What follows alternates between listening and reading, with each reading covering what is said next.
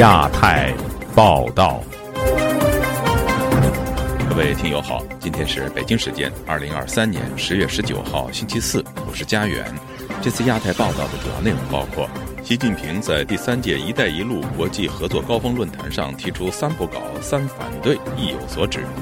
美国商务部部长雷蒙多公布对华芯片出口新限制。新疆人权压迫不断，郭安刚表示，想成为世界强国，必先国家统一。“一带一路”峰会开幕，北京民兵上阵，维权人士活动受限。奥斯陆自由论坛在台湾登场，聚焦中共对外输出人权镇压。接下来就请听这次节目的详细内容。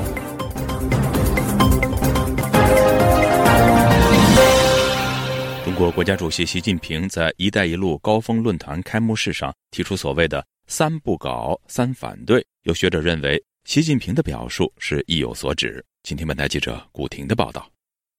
由中国主导的第三届“一带一路”国际合作高峰论坛本周三在北京举行开幕式。中国国家主席习近平、俄罗斯总统普京等非西方阵营的领导人和商界人士出席会议。习近平在会上发表主旨演讲时说：“今年是他提出共建‘一带一路’倡议十周年。他首先回顾了过去十年中国致力于构建的经济走廊，有效促进了各国商品、资金、技术人员的大流通。”习近平说：“共建‘一带一路’注重的是践行的是互联互通、互利互贵，谋求的是。”共同发展，合作共赢，不搞意识形态对立，不搞地缘政治博弈，也不搞集团政治对抗，反对单边制裁，反对经济胁迫，也反对脱钩断链。出席此次峰会的有近一百五十个国家代表。新华社报道，习近平周二接见了俄罗斯总统普京。印尼、塞尔维亚、智利、哈萨克斯坦、匈牙利、巴布亚新几内亚和埃塞俄比亚等国元首。学者认为，习近平“三个不搞”和“三个反对”的表述，明显是针对西方等国。国际关系学者高先生接受本台采访时说：“一百多个国家与会者中，没有西方工业国元首，还没有当时亚非拉时期的那些国家的品质高一些。这个时代凑数的国家更多了。”他想说的是，他和美国那个意识形态概念完全不一样，因为美国代表是一种文明嘛，这个阵营代表是一种野蛮嘛，野蛮和文明是没有办法不对立的，因为它本质上就对立嘛。野蛮者说他在凌驾在规则之上的，他可以随时破坏规则，也可以也愿意随时制造规则。资深评论人士蔡胜坤对本台表示：“中国的一带一路有其政治目的，甚至能改变地缘政治的格局。”他说。一带一路到现在为止，啊，投出去的一亿美金，这个代价是值得的。更重要的呢，它通过这种方式，使得这些反西方的集权的国家，是这些贫穷的国家，能够找到了一个新的主人。所以说，投多少钱不重要，只是说呢，哎，这几年中国的自身的这个外汇存底啊，啊，也已经呢有限了。十年前，习近平提出的一带一路计划投入了近一万亿美元，用于协助沿途国家建设电厂、道路、机场、电网以及基础设施，试图通过经济实力扩大其地缘政治的影响力，以对抗美国等西方民主国家。蔡胜坤认为，中国的经济环境已经大不如前。他说：“现在完全不做边际的一些呃政绩项目或者是基础设施项目。”而给这些国家带来了巨大的债务。现在的问题呢，这些债务是没办法靠单纯这些国家自身能够化解的。那最终呢，还得要希望中国通过减免债务化解掉。记者古婷报道。美国商务部本周三宣布，加强对华芯片以及相关设备的出口管制，以免中国军方使用美国的先进半导体设备来提升其人工智能以及武器发展。请听本台记者乔钦恩的整理报道。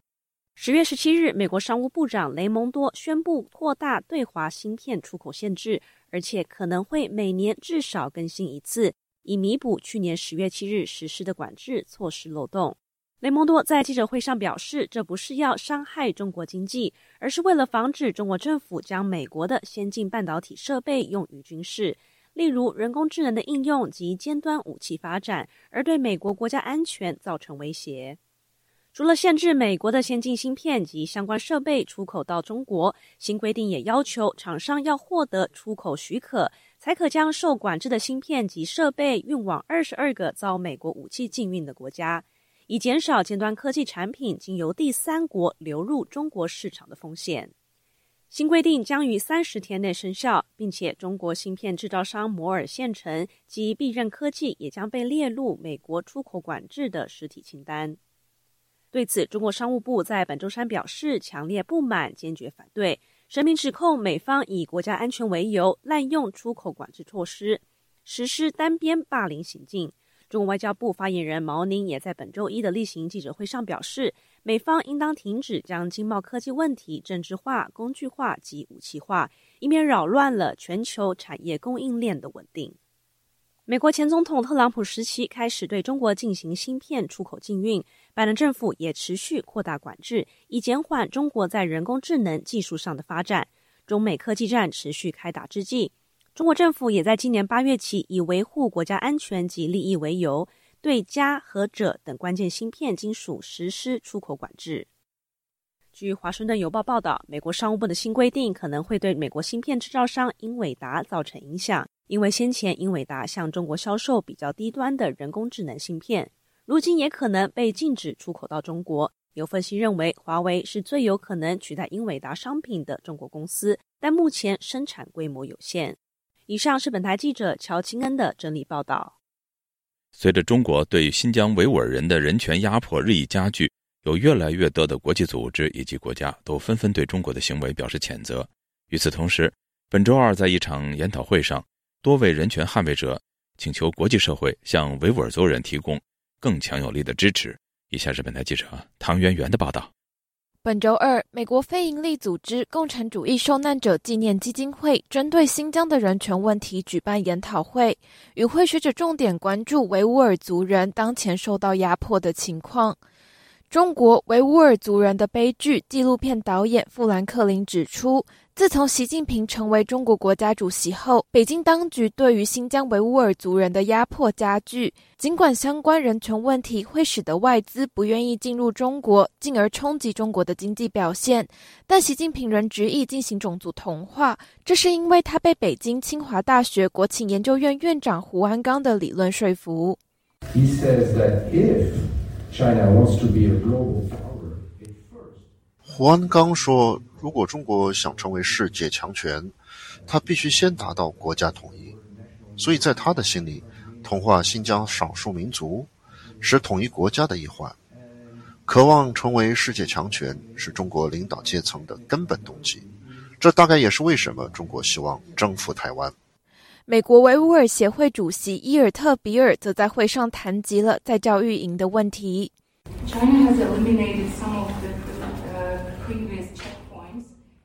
中国现在把一些检查站移除，把维吾尔族人从在教育营移到监狱，或是把他们软禁在家，这样他就可以欺骗世界，说他的再教育任务结束了，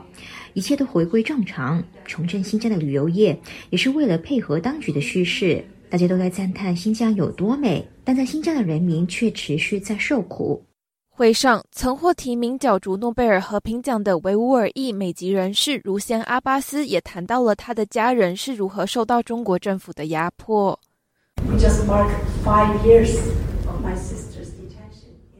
我的姐姐受到中国当局关押超过五年，因为我不断为维吾尔族人的权益发声。我的先生在六年半来也无法跟他的家人取得联系。两个月前，他才知道他的爸爸在一月的时候去世了。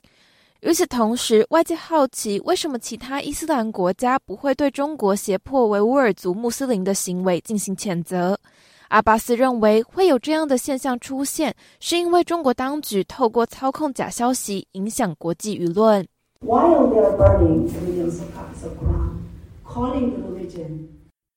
在中国焚烧可兰经，将信仰称为精神病，并将伊斯兰有罪化的同一时间，中国在阿尔及利亚大规模协助修建清真寺，在东南亚举办论坛，强调伊斯兰教如何在中国茁壮发展。中国现在还在支持哈马斯。如果你看中国央视，你会觉得中国是全世界最支持伊斯兰的国家。自由亚洲电台记者唐媛媛，华盛顿报道。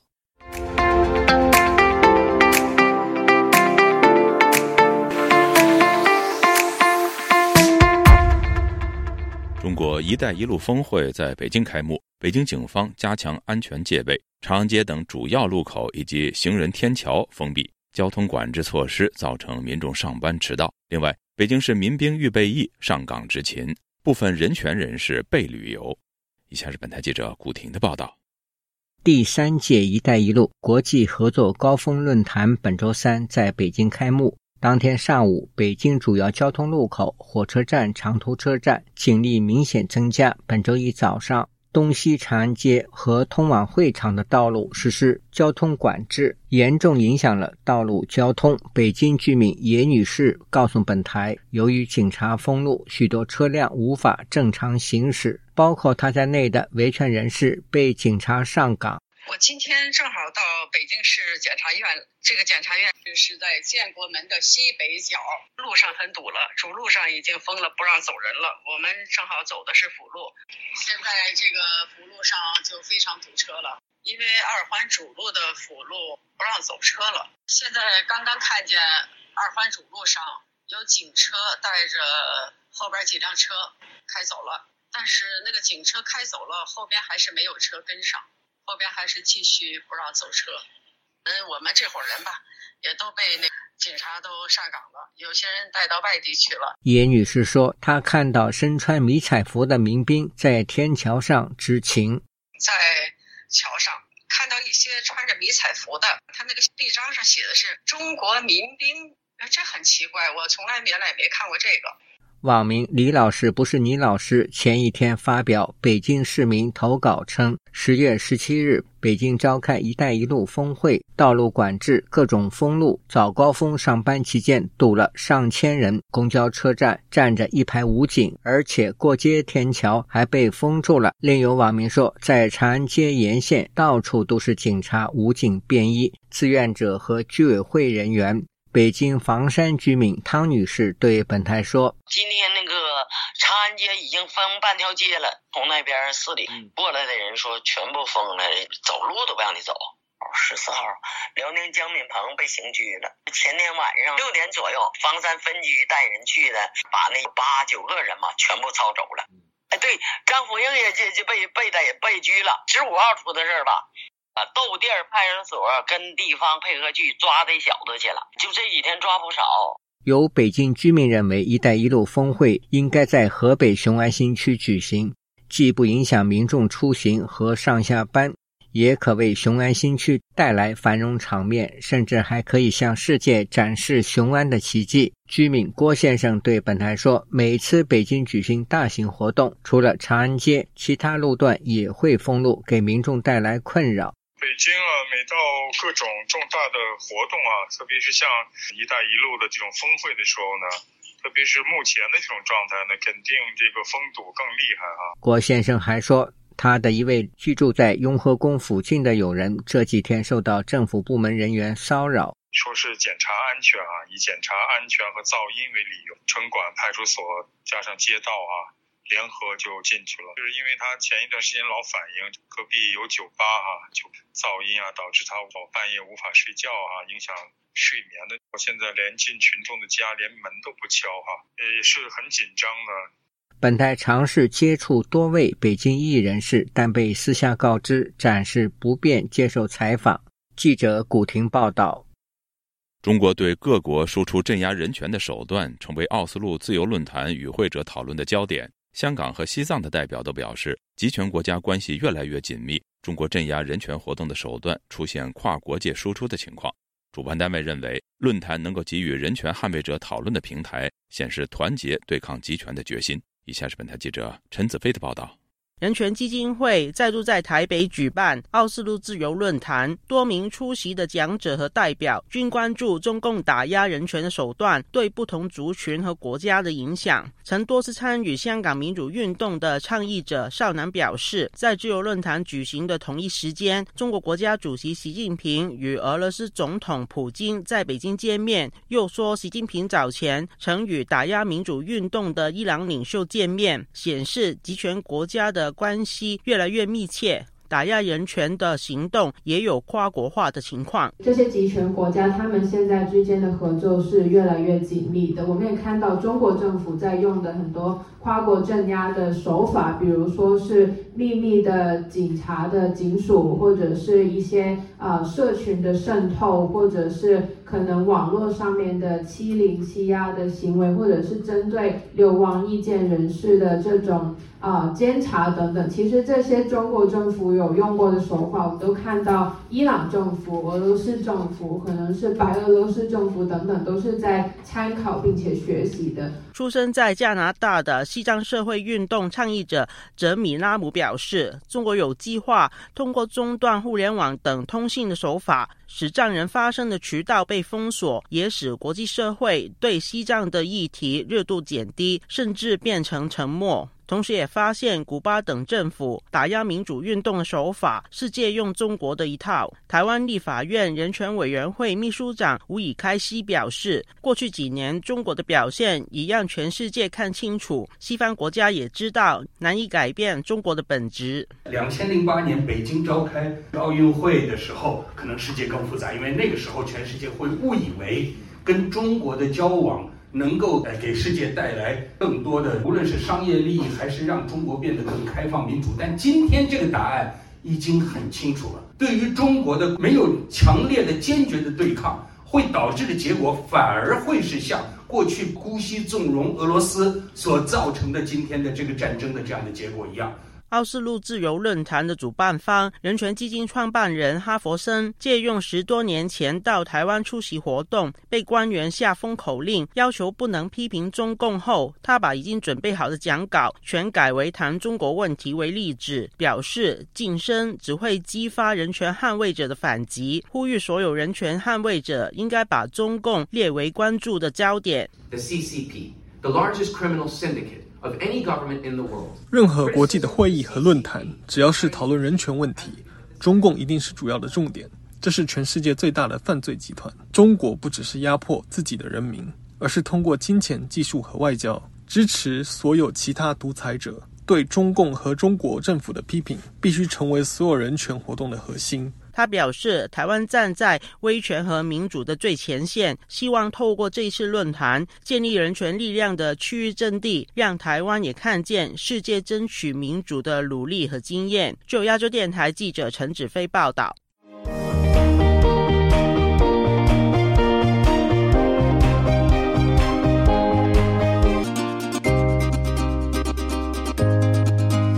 美国国防部罕见地披露多个视频和照片。指责中国军机近年在东海和南海的危险行为激增，两年内多达一百八十起。有学者认为，北京自认为南海是其领土，在进行所谓的解放军维权认知作战，也可能想借此进行干扰和反侦查。以下是记者夏晓华发自台北的报道。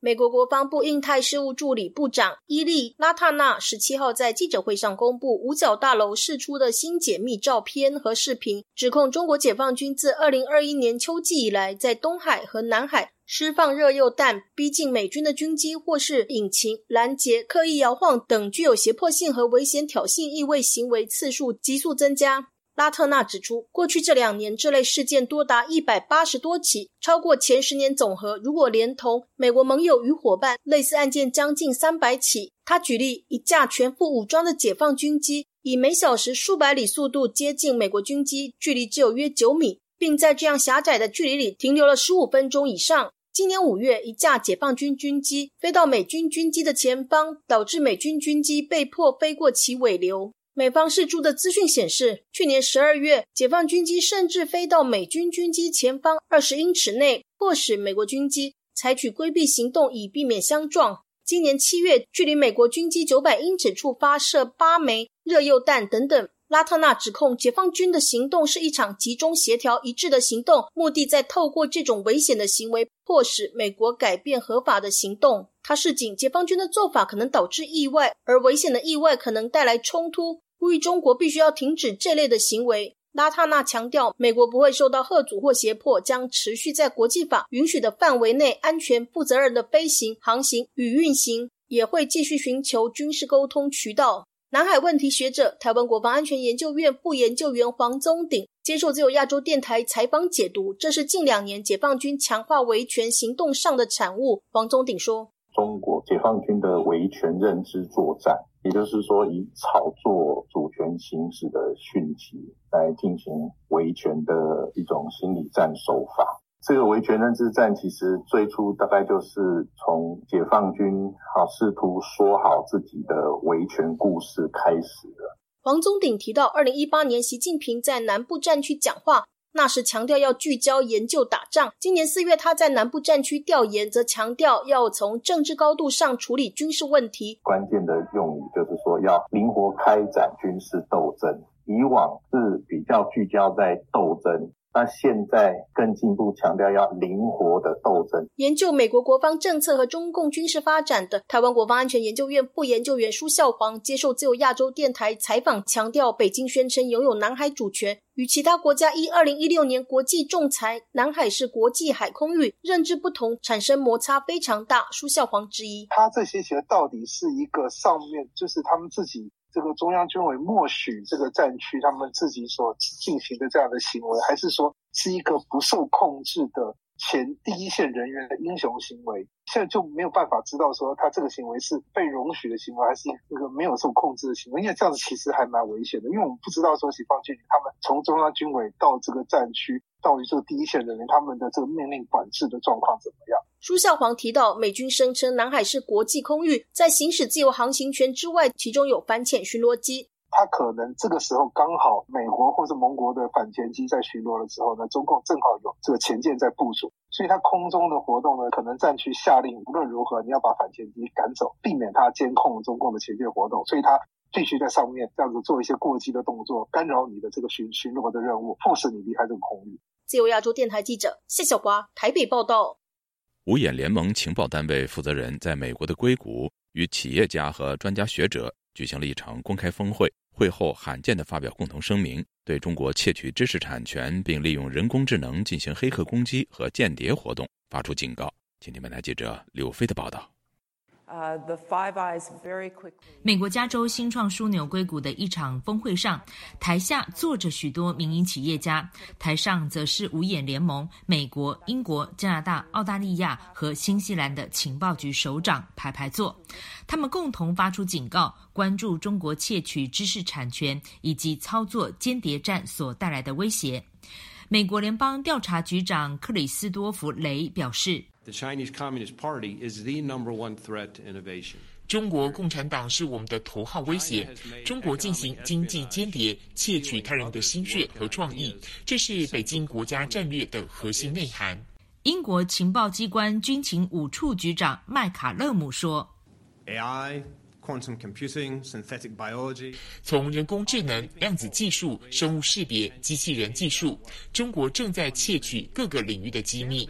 FBI 局长雷说：“中国的黑客计划比所有其他主要国家的总和还多。长期以来，中国针对企业采取了一系列组合手段，包括网络入侵、人力情报活动、看似无害的企业投资和交易。而这张网的每一个环节都变得更肆无忌惮、更危险。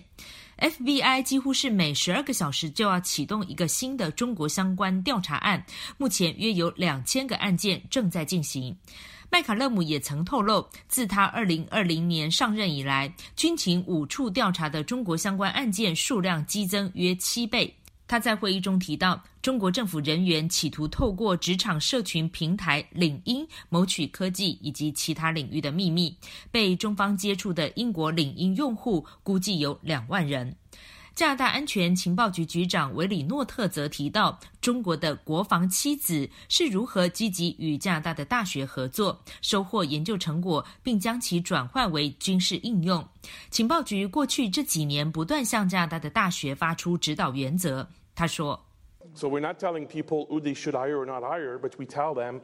我们不会告诉他们可以雇佣或是不能雇佣谁，但是我们会说，如果你和中国人民解放军有联系的七所大学之一合作，特别是从事尖端科技，恐怕不是一个好的选择。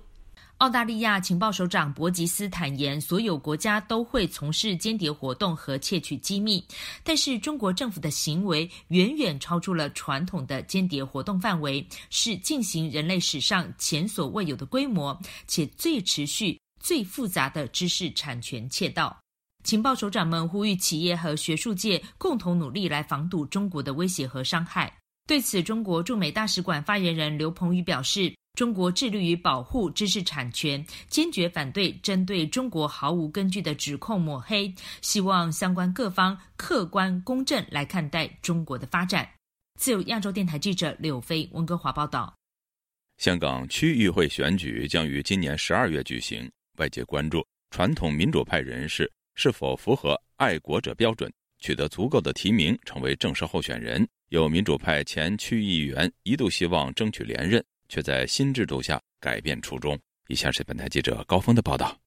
二零一九年香港反修例运动期间举行的区议会选举，民主派获得超过八成议席。前公民党成员魏志豪当年首次参选就在港岛东区当选。直到二零二一年港府要求区议员宣誓，魏志豪在内超过两百名民主派区议员辞职。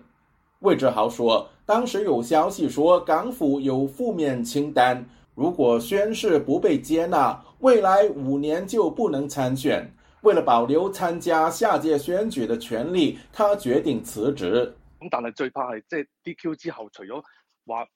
如果不辞职的话，可能会被取消区议员的资格，意味着下届也不能参选，甚至出现更严重的后果，也就是被追讨议员的工资。当时的想法是保命要紧。香港区议会从以往几乎全面直选产生，演变至下届区议会直選議席只剩下两成，參選人必須獲得三類地區委員會各三名委員提名，並且要通過區議會資格審查委員會確認。魏志豪說：“參加區議會直選要先獲得三會成員提名，當中包括在上屆選舉輸給民主派的人。此外，選區擴大，每區平均人口大增九倍。新的选举制度与想象相比，相差十萬八千里，因此他不會參選。前面有好多唔同嘅關卡篩選啊。”即係總之好多手段咁樣做晒之後，港府想奪回議會控制權是意料之中的事，但剩下兩成所謂直選議席被投下重重關卡，使人覺得這根本不是選舉，而是以選舉包裝的篩選。现任油尖旺区议会副主席、民主党成员朱子洛日前宣布角逐连任。他说：不少港人对政治环境感到灰心。民主党更需要争取一席。自由亚洲电台记者高峰香港报道。听众朋友，接下来我们再关注几条其他方面的消息。据台湾中央社报道，身兼中国天主教主教团副主席的山东周村教区主教杨永强，以及内蒙古自治区吉宁主教姚顺等两位主教，十月初得到北京的允许，到梵蒂冈参加了世界主教会议，创下了中国主教。融入教廷普世教会活动最长的記錄。報道指出，这是教廷力促中国接受普世教会、放弃独立办教的重大突破。据维权网消息，获刑九年的中国山西著名法律公益人士郝劲松在狱中遭到殴打虐待，其妻子徐杰就此向最高法院院长张军、最高检察院检察长英勇发出了公开信。公开信为郝劲松被定为寻衅滋事罪转发微博文章的行为进行了辩解，认为没有证据表明郝劲松是故意传播虚假信息。另据维权网消息，因长沙赋能案遭到中国政府迫害的公益人士程渊，近三个月里无法在狱中会见家属，家属还被告知程渊被关进了小黑屋。目前身在美国的程渊妻子申明磊向维权网透露，这是程渊第二次被关禁闭，第一次被关禁闭。是二零二二年，整整三个月。各位听众，这次的亚太报道播送完了，谢谢收听，再会。